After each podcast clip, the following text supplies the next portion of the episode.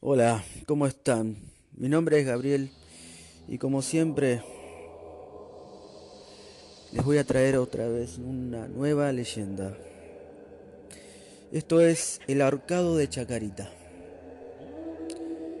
Una de las leyendas más tenebrosas de Buenos Aires habla de la existencia de un ánima en pena poco convencional que se aparece a los incautos en las inmediaciones del cementerio. Lo más común es que se haga visible cada jueves de luna llena, colgado macabramente desde las ramas de un árbol al lado de uno de los muros del Camposanto, sobre la calle de Jorge Newbery y a poca distancia de la intersección de las vías del tren.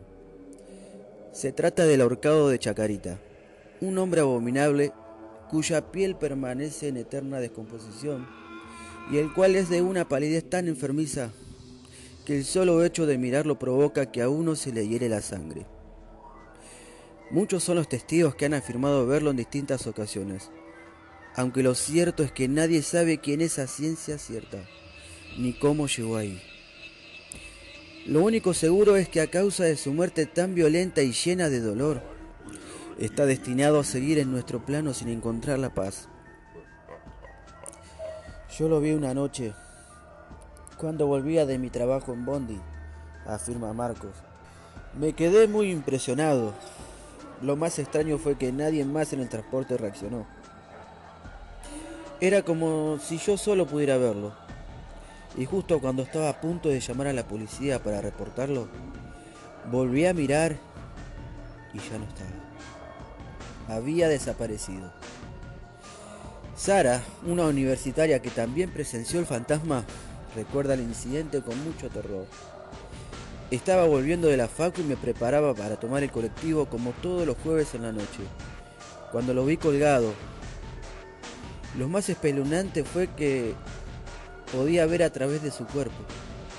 Además tenía los ojos abiertos y con la mirada perdida.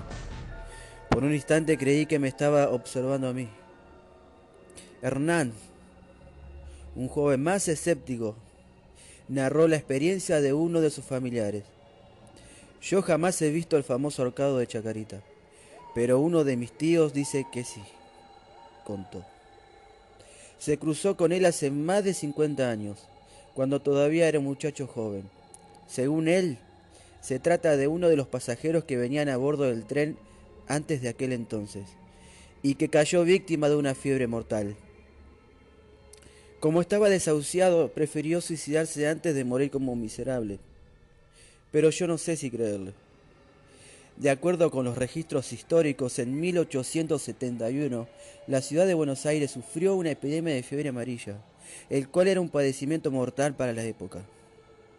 Es muy probable pues que esta última versión sea cierta, aunque hay quienes dicen que el ahorcado se mató porque no pudo soportar la muerte de un ser querido sean cuales hayan sido sus circunstancias, hasta el momento se sigue apareciendo al lado del cementerio, asustando a los incrédulos con la expresión fantasmagórica de su rostro. Si alguna vez vas a la capital de Argentina y pasás por la chacarita, será mejor que no te fijes demasiado. No vaya a ser que vos también lo veas.